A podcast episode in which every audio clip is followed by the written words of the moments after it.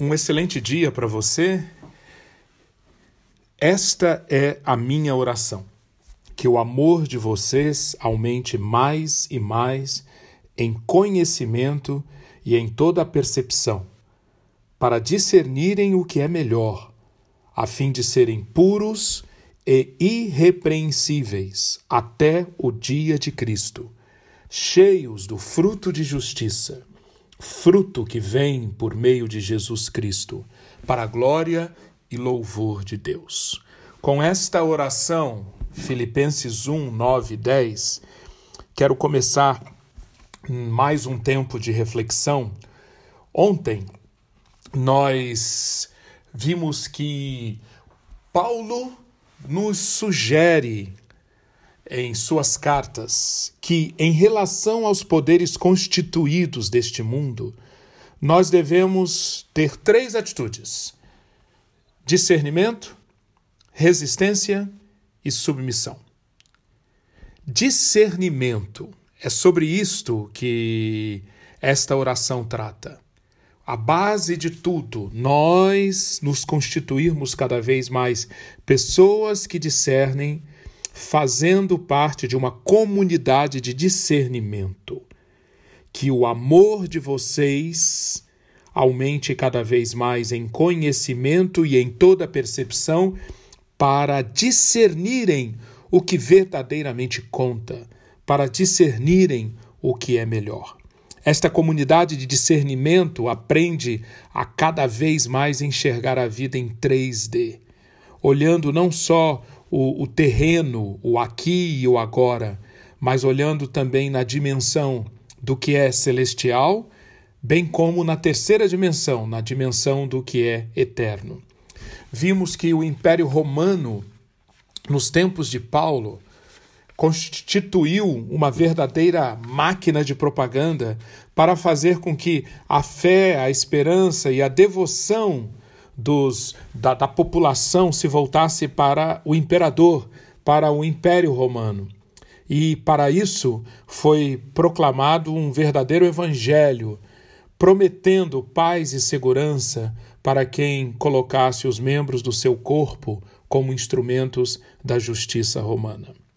E vimos que a comunidade que segue a Cristo precisa discernir isto, precisou discernir isto e resistir a este apelo, resistir a este convite, dizer não a este convite.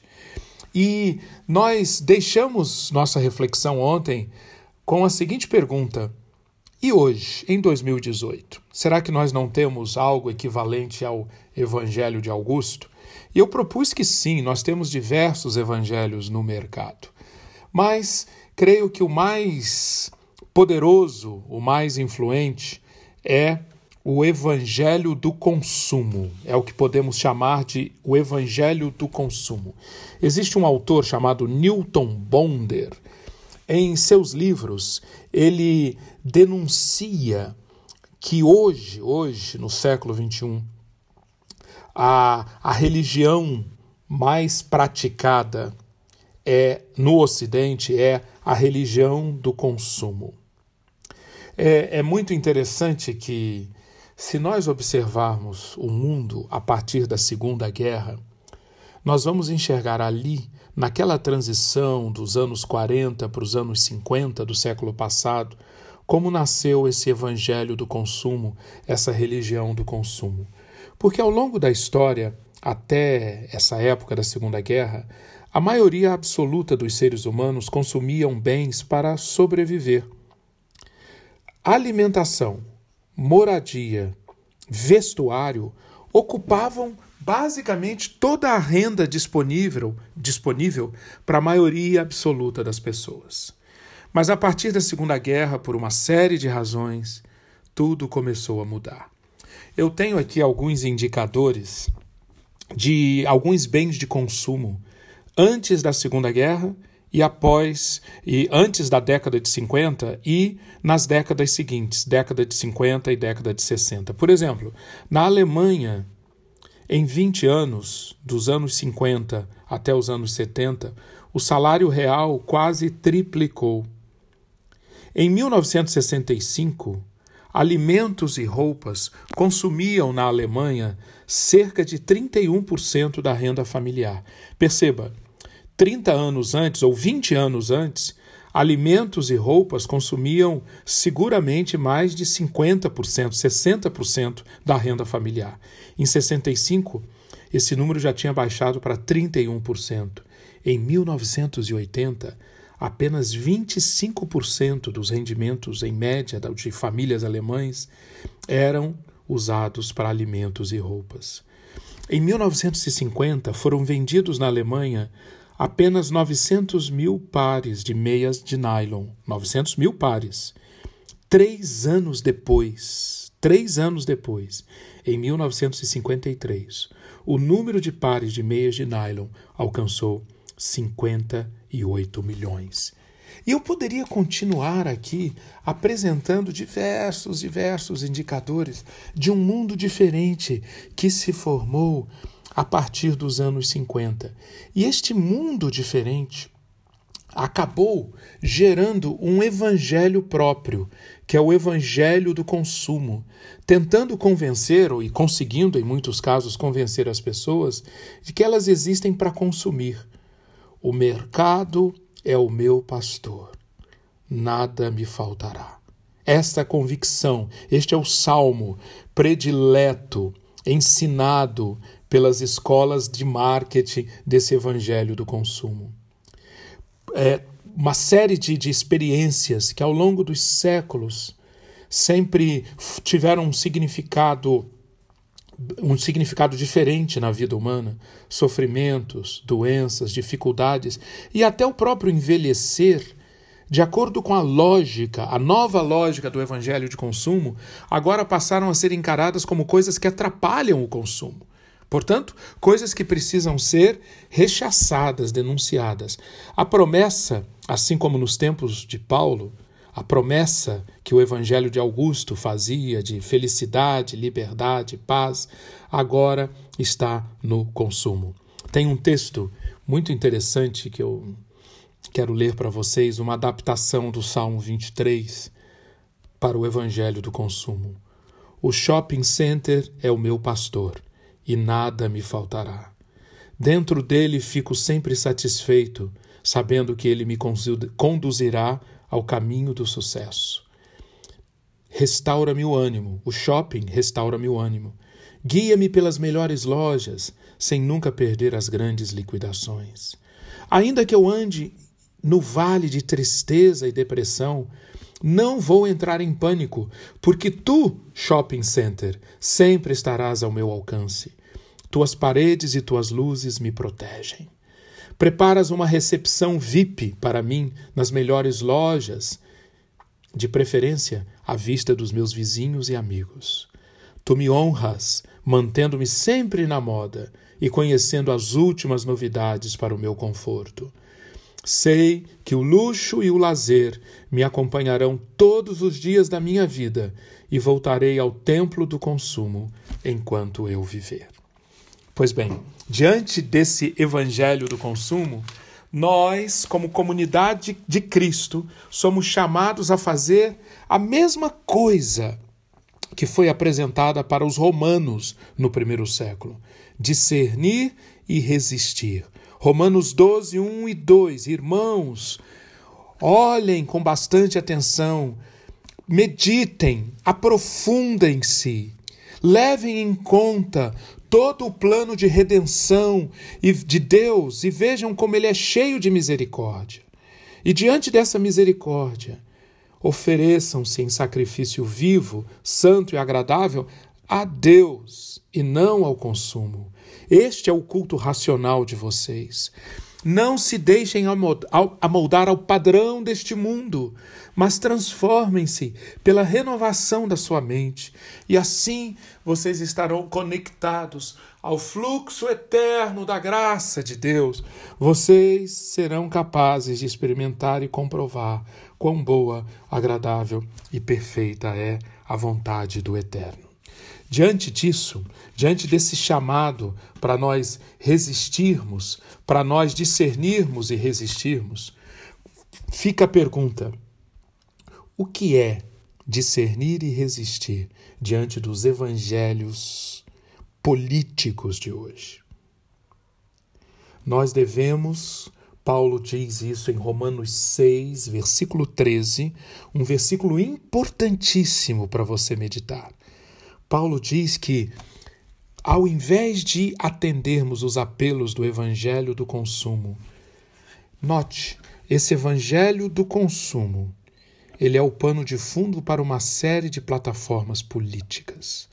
Como nós estudamos na semana passada, quando ah, andamos pelas terras dos evangelhos, do ensino de Cristo, nós vimos que os políticos usam, em geral, por excelência, esse, essa sede, essa, esse fascínio que as multidões têm pelos evangelhos falsos pelo evangelho do consumo, pelo evangelho que promete pão, proteção e sucesso.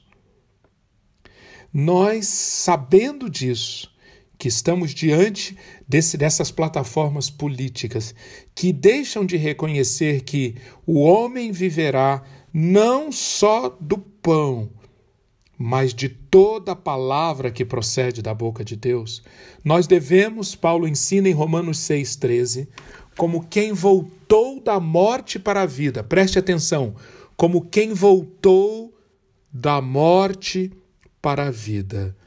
Devemos oferecer os membros do nosso corpo a Deus como instrumentos de justiça. Percebeu que ato político nós temos aqui? Dizer não para aquelas propostas que tentam usar os membros do nosso corpo como instrumentos de injustiça, de engano, de idolatria, de egoísmo, de opressão. Dizer não a isto e dizer sim, sim para aquilo para quem oferece uma oportunidade de utilizar os membros do nosso corpo como instrumentos de justiça. E quem oferece? O Evangelho de Jesus. O Evangelho que proclama que o reino de Deus está à nossa disposição.